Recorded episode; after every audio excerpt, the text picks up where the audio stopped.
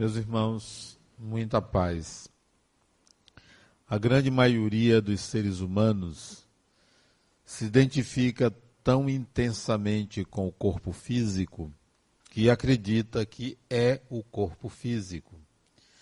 Essa identificação, ela traz algumas consequências, principalmente o medo da morte, porque todo corpo físico morre, toda carne chega a um período que perde a sua vitalidade e o corpo vem a morrer.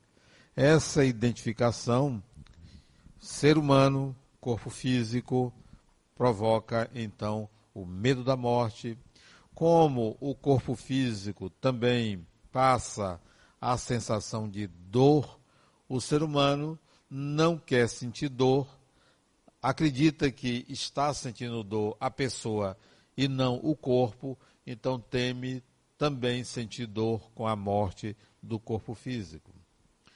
Outras pessoas, talvez sejam uma minoria, já percebeu que há uma distinção entre espírito e corpo, ou entre alma e corpo. Se vê, então, diferente do seu corpo físico se vê manejando o corpo físico, manuseando o corpo, aprimorando o uso do corpo físico. E isso não é todo mundo. As religiões facilitam esta distinção, esta visão espírito-corpo como duas instâncias ou duas dimensões diferentes. Mas há uma pequena minoria, e bote muito pequena, que faz uma terceira e mais importante distinção. Fundamental para o aprimoramento do espírito, fundamental para uma vida saudável, são aquelas pessoas que compõem estas minorias ou essa minoria, que faz a distinção entre corpo físico, espírito e mente poucos entendem que para manejar o corpo físico há uma instância entre o espírito e o corpo físico, chamada mente. Quem não sabe disso não vai aprender a manejar a mente, não vai entender que é muito mais importante do que saber, conhecer o funcionamento do corpo físico é conhecer o funcionamento da mente que dirige, gerencia o corpo físico. O espírito, a pessoa, o ser humano, não atua diretamente no corpo físico, mas sim indiretamente, a partir da utilização deste equipamento, deste aparelho chamado mente humana. Poucos, poucos. Qual é a vantagem de conhecer a mente humana? Por que é tão relevante fazer a distinção? Porque você pode ter um corpo saudável, você pode ter um corpo bonito, você pode ter 100 anos, 120 anos de vida no corpo físico, mas continuar com uma angústia pode ser infeliz porque não entendeu que a sua mente tem condicionamentos, tem modos de operação, tem mecanismos que independem da sua vontade, que há uma fisiologia da própria mente, que há uma arquitetura da mente humana.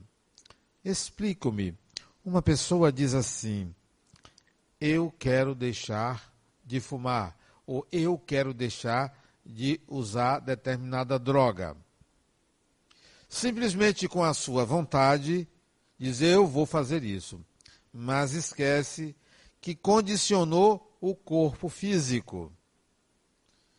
Uma substância é adicionada diariamente ao corpo ou de tempos em tempos ao corpo, aquilo vai ser necessário ao funcionamento. Então, haverá uma abstinência, a pessoa vai sentir falta da droga, vai buscar a droga de novo. Dentro desse mesmo raciocínio, essa pessoa pensa assim: eu vou tomar uma medicação. Porque aí aquele desejo, aquela vontade de usar aquela droga será contida pela medicação. E dá resultado. Tem o desejo de usar a droga, toma o remédio, o desejo passa. Uma vez, duas vezes, três vezes, até que há um limite. A pessoa precisa de uma dose maior da droga lícita para combater a droga ilícita ou a droga que prejudica mais o organismo.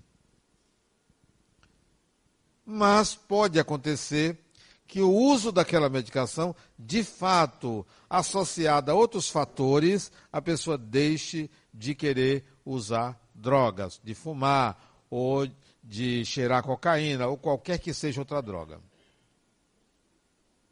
Porém, poderá desenvolver um outro problema. A abstinência daquilo que lhe retirava a angústia, que lhe dava prazer, que agora você não consegue retirar a angústia, a angústia existente vai ser compensada com outro conflito, com outro problema. A pessoa não descansará, porque o problema não está no corpo, está na mente. A mente humana funciona num sistema de autorregulação, num sistema de compensação. Se você tem uma angústia que não é um problema físico, se você tem uma infelicidade que não é um problema físico, a mente vai exigir uma recompensa para curar a sua dor psíquica, o seu sofrimento, a sua angústia, a sua falta. Onde está? Você vai buscar um mecanismo no corpo físico. Come doce, compra uma roupa bonita, usa uma substância para entorpecer os sentidos, tudo isso para curar a angústia. Só que não cura, porque você vai viciar o corpo a mente está lá exigindo uma resposta para a angústia. A mente vai estar exigindo uma resposta para a infelicidade, que não está no espírito, está no mecanismo de autorregulação da mente. Está no seu inconsciente. Se você resolver o problema na mente, você resolve o problema no corpo. Você não vai precisar tomar remédio, você não vai ter crise de abstinência, você não vai desenvolver outro problema. Assim se dá com o cigarro. Todo mundo sabe que o fumante tem uma ansiedade, que o problema é a ansiedade dele. A substância que ele vai buscar no cigarro é uma substância ansiolítica, é um ansiolítico. Ele vai se sentir melhor da sua ansiedade. Aí ele vai fumar toda hora. Quando é que ele vai curar a ansiedade? A ansiedade é um problema da mente. Qual é o problema da mente que exige uma regulação? O ansioso antecipa o futuro. Enquanto ele não se presentificar, enquanto ele não sair do futuro, ele vai ter ansiedade.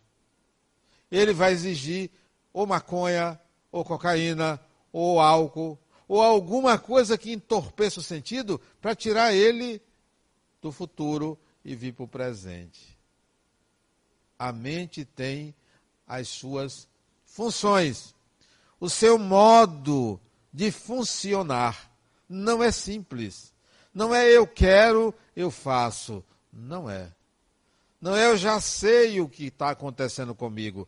Você não sabe o que está acontecendo com você porque você achava que o problema era do corpo, porque você acha que o problema é do espírito, porque você acha que você está sofrendo aquilo porque você está pagando alguma coisa, porque você errou, Deus está lhe punindo. Você pensa um bocado de coisa, menos que precisa regular a sua mente, descondicionar não apenas o corpo, mas descondicionar a sua mente.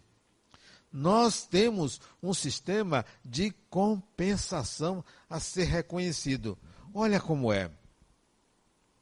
Você conhece uma pessoa e nota que aquela pessoa é arrogante. E os arrogantes sofrem muito porque eles são discriminados. Sabe por que, que nós discriminamos os arrogantes? Porque somos e não reconhecemos. Só por isso. A gente não discrimina a vítima, porque ninguém quer ser vítima. Mas discrimina aqueles que se mostram prepotentes. A gente discrimina logo, aponta logo. E que pessoa horrível essa, que pessoa ruim, arrogante, prepotente. Tudo que nós somos e não reconhecemos. É assim que a mente funciona. A gente projeta no outro o que não admitimos na gente. E se o comportamento do outro afeta você, incomoda você, você tem um problema. Não é só o outro. É assim que a mente funciona. Então, se você encontra uma pessoa prepotente, pode ter certeza que a atitude da pessoa, a prepotência da pessoa, o desejo de ser melhor do que os outros, a capacidade de inferiorizar os outros, que é típica do prepotente, se deve a um mecanismo psíquico chamado de compensação. Há um sentimento inconsciente de inferioridade e a pessoa então age com superioridade. O sistema é psíquico. Não é o caráter da pessoa. Não é simplesmente porque a pessoa é inferior ou é ruim. Está no inconsciente a inferioridade. Porque na consciência está o desejo de superação do que é inconsciente. Da mesma forma, por que, que os tímidos, a gente respeita os tímidos, mas não respeita os prepotentes.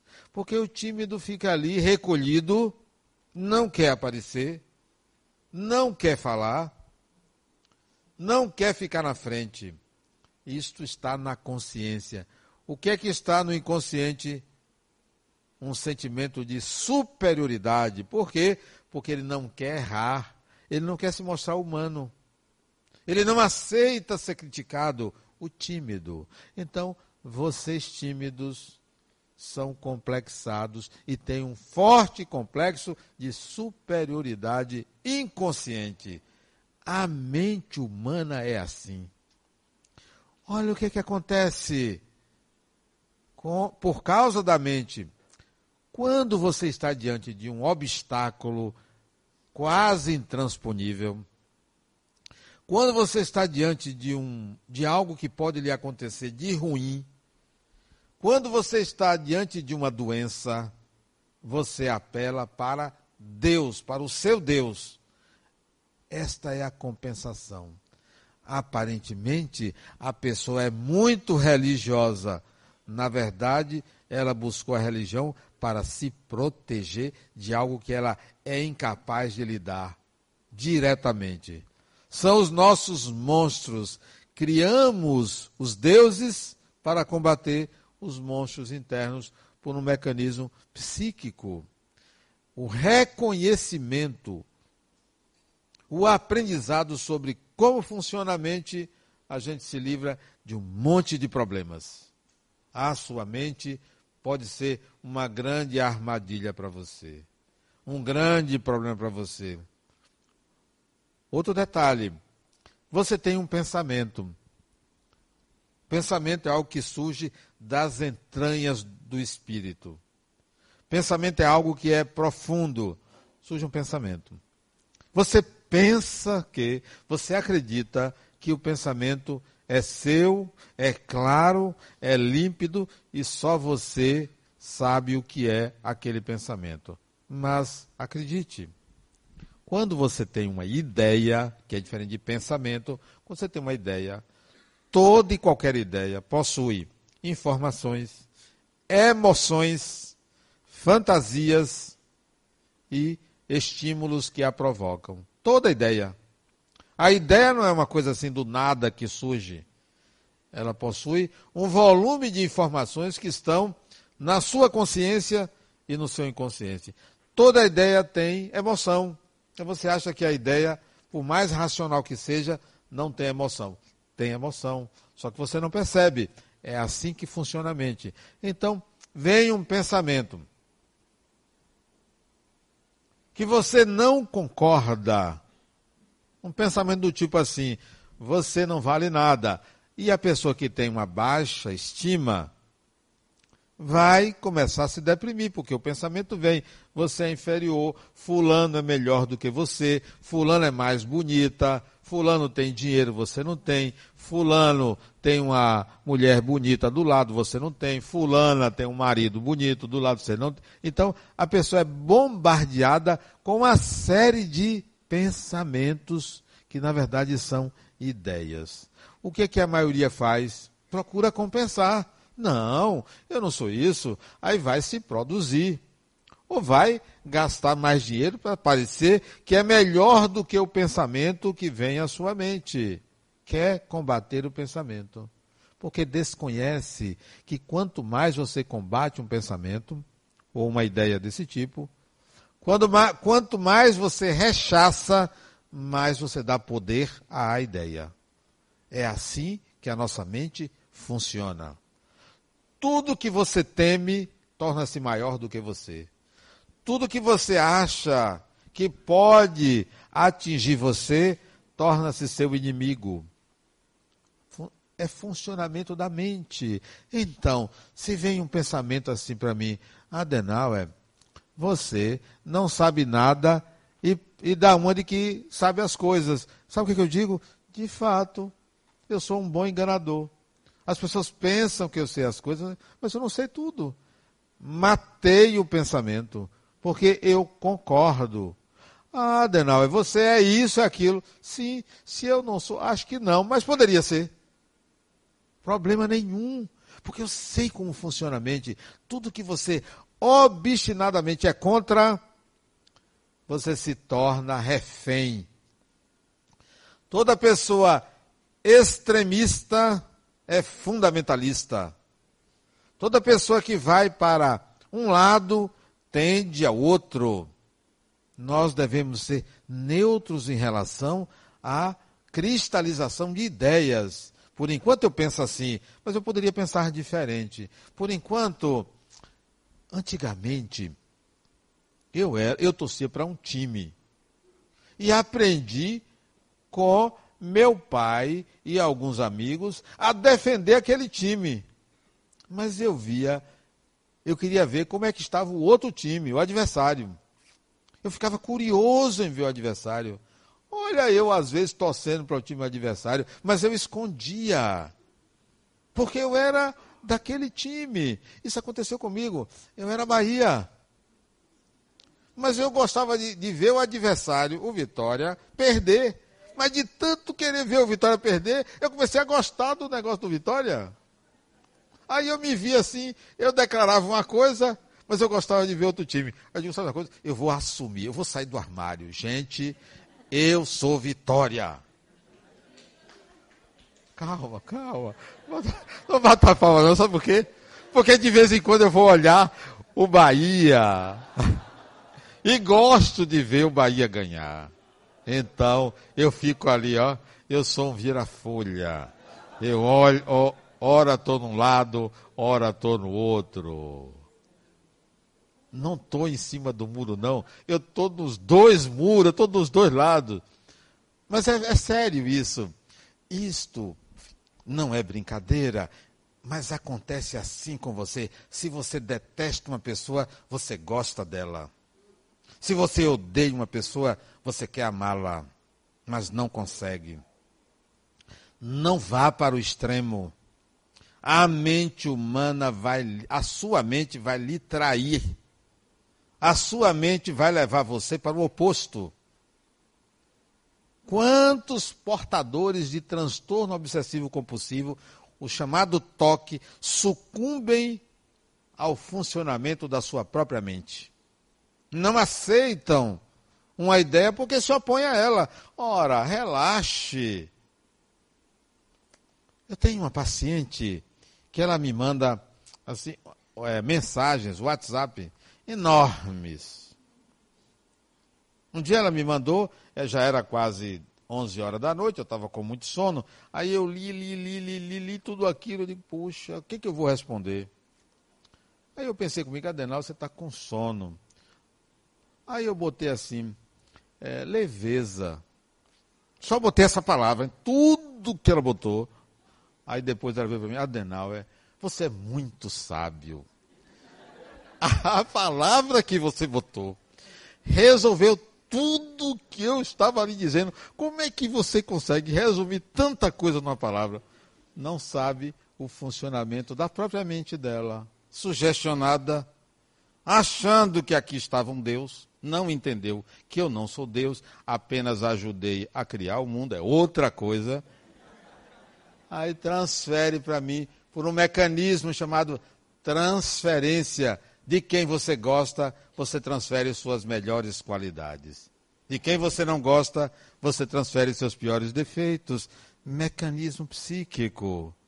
Conheça o funcionamento da mente. Há um sistema ali que é regulado por um representante do espírito chamado ego, ou eu. O eu, o ego, representa o espírito que você acredita que você é por causa desse corpo, que é igual ao seu corpo. E não é. O espírito que você é é diferente desse corpo, é diferente de como você se mostra no mundo, por causa da sua mente. Tem lá um representante chamado eu, o ego. Veja como ele funciona, como ele está acostumado a agir. Eu às vezes digo assim: Adenauer, não vá por aí. Você tem o hábito de pensar assim. Não é por aí. Porque eu já faço distinção entre o espírito que sou e o personagem chamado Adenauer. Você está disposto a pagar preço por, fazendo assim, Adenauer?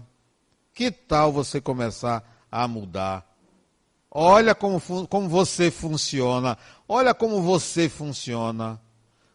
Olha a maneira como você está acostumada, habituada a agir sempre assim, não vá por aí. Você não tem caminho de volta. Se você agir assim, não vai voltar. Tenho um, paciente, Sadenauer, eu estou tendo uma vontade muito grande de jogar. Nunca joguei. Não vai, isso é um caminho sem volta. A nossa mente se habitua ao mágico, Todo mundo quer ganhar o prêmio da loteria. Nem sempre joga, mas quer ganhar. Todo mundo se pergunta: o que eu faria com não sei quantos milhões? Isso é um mecanismo psíquico de compensação. Porque a maioria quer superar suas próprias deficiências, a maioria quer ter muito dinheiro. Tem gente que diz assim: eu não, eu nem me importo com dinheiro. Não é verdade isso. Todo ser humano, uns mais, outros menos. Os que menos se importam, só quer um milhão, é suficiente, basta um milhão. Ninguém quer 50, 100, outros querem 100. É um mecanismo da mente. Fulano, não vá por aí. Se você começar, nada, eu sei parar. Não sabe. Pelo que eu lhe conheço, você não vai parar. Disse, não, eu vou fazer o seguinte, eu não vou jogar. Ele ia jogar em maquine, maquininhas clandestinas. Ele disse, não, eu vou jogar na bolsa. Piorou. Piorou. Você não sabe, vai ter que aprender, vai precisar de tempo. Olha você, jogando dinheiro fora, você não conhece, você vai perder. O bom é que o meu conselho não foi seguido e ele perdeu alguns mil reais. Aí disse, Adenal, como é que eu paro? Simples. Estipule uma perda aceitável. Toda, toda semana perca mil reais. Pronto, no mês você vai perder só 4 mil. Porque do jeito que você está, você vai perder 40, vai perder 50. Mecanismo psíquico. Todo prazer gera necessidade de repetição. Todo prazer. Para curar a angústia da alma humana, a angústia do ser humano. Qual é a angústia do ser humano? A principal angústia. Você sabe por que você tem angústia? Você não tem angústia porque você tem saudade de uma pessoa, não. Você não tem angústia porque você tem medo da vida. Você não tem angústia porque pode acontecer uma fatalidade. Você tem angústia porque você tem saudade de Deus. a angústia do ser humano é saudade de Deus. Mas não o Deus punitivo, não o Deus salvador, o Criador. Enquanto você não dissolver toda a casca de adjetivos que você atribui ao Criador, você vai continuar com essa angústia. Porque o Deus que você cria, que você se apega, não é capaz de curar a sua angústia, que é uma angústia profunda. É preciso que você entenda e reconheça o que é o Criador e não os deuses fabricados pelas religiões. A nossa mente gera a necessidade da existência de um Deus. Gera. É do psíquico. Toda mente humana possui um arquétipo que nos obriga a representar a imagem de Deus dentro de nós. Até que você esgote isso, você vai ter dificuldade de entrar em contato, em sintonia, sentir o Criador da vida. Vai se apegar a deuses menores. Tudo isso porque a nossa mente fabrica isso, forja isso. Eu tenho um outro paciente que diz Adenauer, ele tem quase 60 anos, casou quatro vezes, não deu certo. Adenauer, sabe por que não dá certo? Porque eu ainda não encontrei a mulher ideal. Não encontrei. Você acha que vai encontrar? Disse, eu vou encontrar.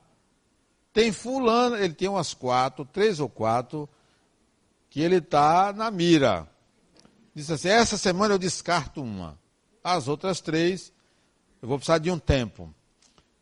Essas outras três, que ele vai precisar de um tempo, já tem três anos e esse tempo não chegou. Ele está enrolado com essas três. O bom é que as três sabem uma da existência da outra, não é?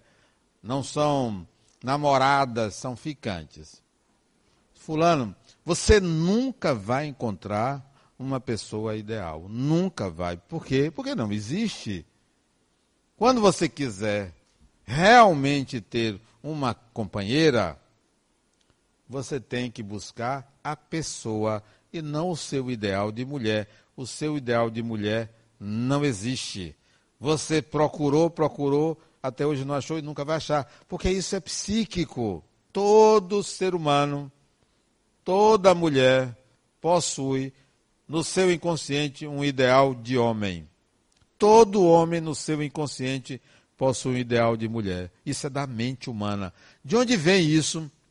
De todas as experiências, no caso da mulher, todas as experiências com homens que a mulher teve, em todas as suas encarnações e na encarnação atual, soma o pai, o professor, o amigo, o irmão, o jardineiro, o caseiro, quem soma tudo isso para formar o melhor dessas pessoas e ter uma imagem de homem. Toda, todo homem tem um ideal de mulher.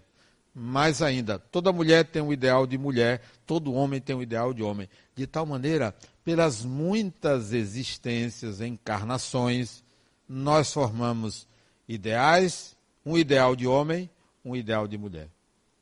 Seja do sexo masculino, feminino, gay, trans ou que for, tem ideal masculino e tem ideal feminino.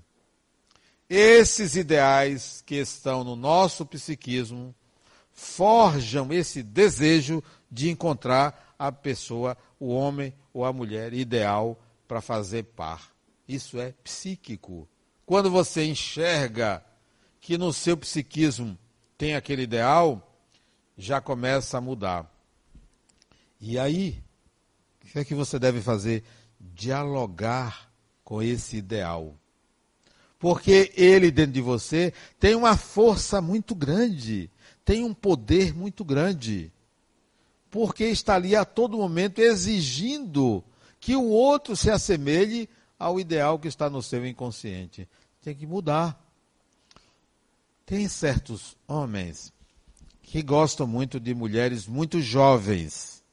Não estou falando de pedofilia, mas gosto de mulheres jovens. 50, 60, 70, 80 anos, quer se relacionar com mulheres de 20, 30 anos. Ora, isso é a força da ânima dele, do ideal de mulher. Por outro lado, é o desejo dele manter-se viril. É a masculinidade dele que está em jogo. Isto é psíquico. Do outro lado, nós vamos encontrar mulheres que querem homens poderosos. Só querem homens que tenham poder. Outras só querem homens que sejam maduros, à semelhança de seu pai, mais velhos. Tem de todo tipo. Tem aquelas que querem aquele homem alto, bonitão. Outras querem, a maioria, aqueles homens mais seguros na vida, estabilizados, porque ela também quer segurança. Tudo isso vem do psiquismo. Ela pensa que é uma característica dela. Não, eu sou assim, eu só gosto assim. Você e milhões, bilhões de pessoas também querem isso, porque é uma questão psíquica. É preciso que você distinga corpo, mente, espírito. São três diferentes instâncias. Sair da ideia de que você é seu corpo, você maneja um corpo, você usa um corpo, ele tem limites, ele adoece, ele morre. O corpo. O corpo tem condicionamentos. O corpo pode ser alto, baixo. O corpo tem exigências. O corpo tem um termômetro para determinados alimentos. Não gosta, gosta. Tudo é do corpo. Você pensa, ah, eu não gosto de cebola. Sim, isso é fato, né? Acho que de onde eu vim no mundo espiritual tinha muito cebola. Eu acho que no umbral só se comia cebola. Eu reencarnei com aquele gosto ruim na boca. Não gosto de cebola. Isso é uma questão do corpo. É algo sensorial. Não está no espírito isso. Não é você que gosta ou não gosta disso. Isso vem do perispírito para o corpo físico. E a sua mente o que é que você pode detectar como sendo componente só da mente, não do corpo e seu? Os condicionamentos psíquicos, as tendências, os hábitos, a maneira como pensa, a maneira como elabora, as estratégias que utiliza para alcançar certos objetivos, as compensações que faz. Penso assim, penso uma coisa, mas faço outra. Será que você sabe como é que funciona a sua mente? Em que instância, em que estágio ela se encontra para que você haja dessa ou daquela forma? Bom, e o espírito que você é? Já conseguiu perceber que você está manejando é, um aparelho que maneja outro? É como o sujeito que vai no laboratório para pegar determinado recipiente que tem uma bactéria ele vai usar uma luva. Ele vai utilizar uma haste metálica para prender aquilo ali. Ele está usando um aparelho intermediário para pegar um objeto. É o escafandro. Tem lá oxigênio que tem que ser adicionado, tem lá impermeabilização. Tudo é da, do escafandro, tudo é daquele corpo que ele vai utilizar, intermediário entre o físico e o espírito que ele é assim é você. Quantos estão distantes da percepção do que é o espírito, do que é a mente e apenas olhando para o corpo? Sabe quanto pesa, sabe se está gordo, sabe se está magro, sabe se está doente, se não está, sabe muita coisa do corpo, mas não sabe nada da mente. Por quê? Porque tratou-se como se não existisse esse elemento intermediário você precisa da mente para manejar o corpo. Por isso que quando você desencarna, desencarnar é sair da carne. Desencarnar é perder o corpo de carne. A mente permanece íntegra. Você vai agora usar a sua mente. Vai aparecer para alguém, porque a mente plasma um novo corpo, chamado corpo espiritual, ou a mente está no corpo espiritual. O médium vê um espírito, quando vê, que é muito raro, ele está vendo a manifestação da mente que é acionada para ser visível ao médium. É a mente que está ali. Então, não tenha medo da morte, porque a mente está íntegra, não está no corpo, não depende do corpo para existir, o corpo é apenas uma possibilidade de entrada e saída de informações para a mente. Então, não tema a morte, não tema a vida, não tema o que vem a você, porque a imortalidade pertence a você e à sua mente, que você vai utilizar também na vida espiritual. Quando você reencarna, é a mente que vai plasmar no novo corpo características pessoais. Aí você vem com trejeitos. Aí você vem com um determinado ritmo. Aí você vem com determinados gostos. Tudo isso porque está na sua mente, você transfere para o corpo físico. Então, que tal você chegar no espelho hoje ou amanhã e olhar assim, como serei eu, independentemente dessa imagem que eu estou vendo? Quem sou eu, independentemente desse corpo? Que imagem eu tive em outra vida que é diferente dessa aqui agora? Fui homem, fui mulher, fui alto, fui magro, fui gorda, fui isso, fui aquilo. Como é que era o meu corpo? De tal maneira que não se reconheça neste corpo, porque ele é apenas a manifestação no intervalo de uma vida. É apenas uma representação. E cabe você olhar assim e dizer assim: poxa, bem que eu poderia ser um pouco mais alto ou alta, bem que eu poderia é, ser um pouco mais magro magra, bem que eu poderia. Isso é até salutar, na medida em que você não tem complexo pelo corpo que você usa. Isso passa. Isso serve apenas para este propósito dessa vida, porque você não é careca, não é gordo, não é gorda, não é isso, não é aquilo. É manifestação. Cuide do corpo, porque você precisa dele para se manifestar. Você precisa dele para viver. Você não vai desprezar só porque você não é o corpo físico. Você usa ele. Ele é um instrumento. Daí, pouco importa se a pele do corpo é negra, branca, amarela, cor-de-rosa, se tem cabelo, não tem cabelo, se tem isso, tem aquilo, isso é manifestação, isso não é você, porque não se esqueça que o seu corpo, ele é gerado por dois gametas, por duas bases nitrogenadas recebidas parte do pai e parte da mãe. Porque se meu pai fosse Brad Pitt, eu não teria esse corpo, não. Se minha mãe fosse a Angelina Jolie, eu não teria esse corpo. Seria outro. Mas eu seria o mesmo espírito. Então, não me incomoda se meu corpo é feio, é bonito, é isso, aquilo, porque ele é o que dá para o gasto. É suficiente, porque se tivesse até melhorzinho do que esse, eu podia até me perder de achar que eu sou o supra-sumo, eu sou mais bonito que todo mundo, isso é bobagem. É só um corpo.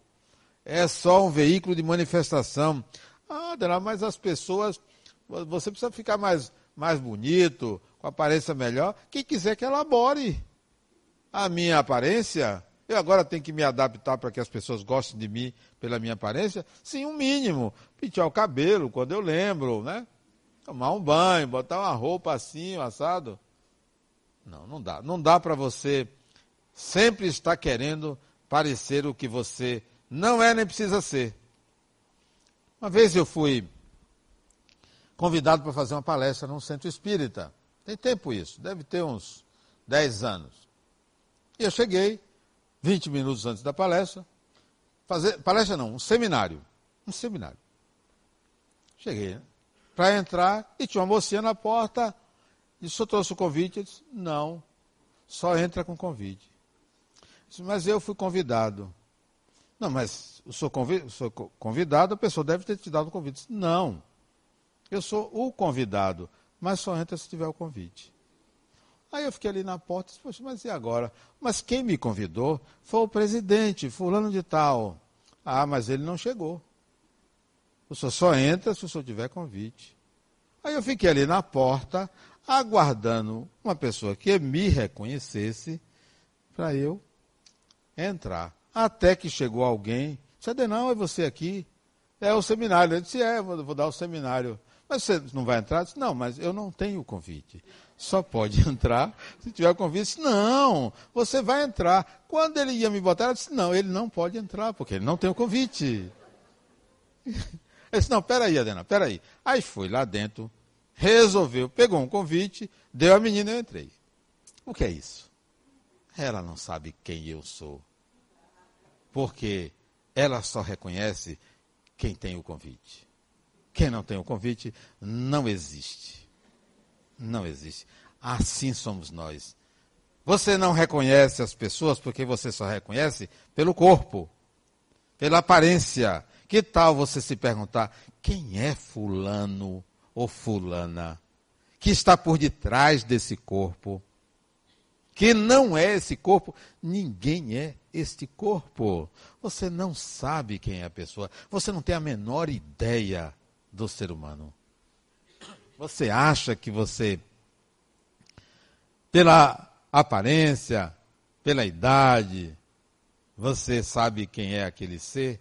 Mais ainda, você convive com a pessoa 20, 30 anos, você acha que você conhece a pessoa? Não conhece. Não é suficiente. Conviva 10 encarnações. Aí eu acho que você conhece um pouquinho. 10. Você vai saber quem é a pessoa, quem é aquele espírito, quem está por detrás dessa roupagem, dessa aparência. A experiência que eu vivi até hilária. Isso tem alguns anos também. Ele, bonitão, alto, forte, né? Falou comigo, Adenauso, vem para consulta aqui com você e tal. E eu disse, poxa, cara bonitão, né? Esse sujeito bonitão, forte, né? O peitoral dele era do tamanho do meu rosto, um negócio enorme, assim, né? Todo malhadão, né? Poxa, esse daí, que, que será que ele está me trazendo aqui? Eu imaginei assim, eu acho que ele devia ter seus 24, 25 anos, mas assim deve ser alguma coisa relacionada à indefinição profissional, alguma coisa assim. Aí ele senta, e eu sempre digo assim, em que posso lhe ser útil? Aí, quando eu disse, em que posso lhe ser útil? Ele, quando ele ia falar, aí ele começou a chorar. Não disse nada, chorou feito uma criança e gritou. Aquele homão todo, que você achava que era isso, não era isso. Também não era aquilo. E passou a sessão chorando e disse: Adriano, não vou conseguir lhe falar. Você consegue, rapaz. Chorar é bom. Aí ele chega assim: diz, Por que ela me deixou? Tudo porque a namorada terminou com ele. Olha, aquele homão todo, uma criança, ainda não entendeu que o outro entra na nossa vida para que a gente se conheça. A gente acha que é para nos completar. Não com quem você convive, homem ou mulher, é para você se conhecer. Quando você entende isso, você vai perceber que a sua mente fabrica um personagem que você aplica o outro e achando que é o outro a causa do seu problema. Ora, se você não convive bem com uma pessoa, aquela pessoa está na sua vida para mostrar a você quem você é. Quem você é sempre. Não é porque o outro não presta. Você que não sabe lidar com quem não presta. Pode ser que o outro não preste mesmo. Você não sabe lidar, né? A gente não entende isso. Acha que o problema é o outro. Criatura, pergunte-se para quê? Para que fulano está na sua vida? Para que fulana está na sua vida? É para que você se conheça. Sempre. Mecanismo psíquico organização da mente humana. A mente humana tem um sistema autorregulador. Autorregulador. Tudo tem que estar em equilíbrio. A sua mente, quando uma pessoa está desequilibrada, desequilibrada, é porque há um sistema autorregulador. O desequilíbrio vem para mostrar à pessoa que há internamente algo não resolvido, não é algo externamente não resolvido, não. Algo internamente. Semana passada, domingo, eu fui visitar uma pessoa no hospital Juliano Moreira? Foi? Não, Santa Mônica. Fui visitar. Ela me disse: não posso sair daqui. 18 dias lá, internada. Não posso sair daqui. E eu perguntei: por que você não pode sair daqui? Porque eu posso matar minha filha. Eu, eu, tive vontade de matar minha filha. Eu não posso sair. Não estou preparada. Matar minha filha, matar meu marido e me matar. Não posso sair.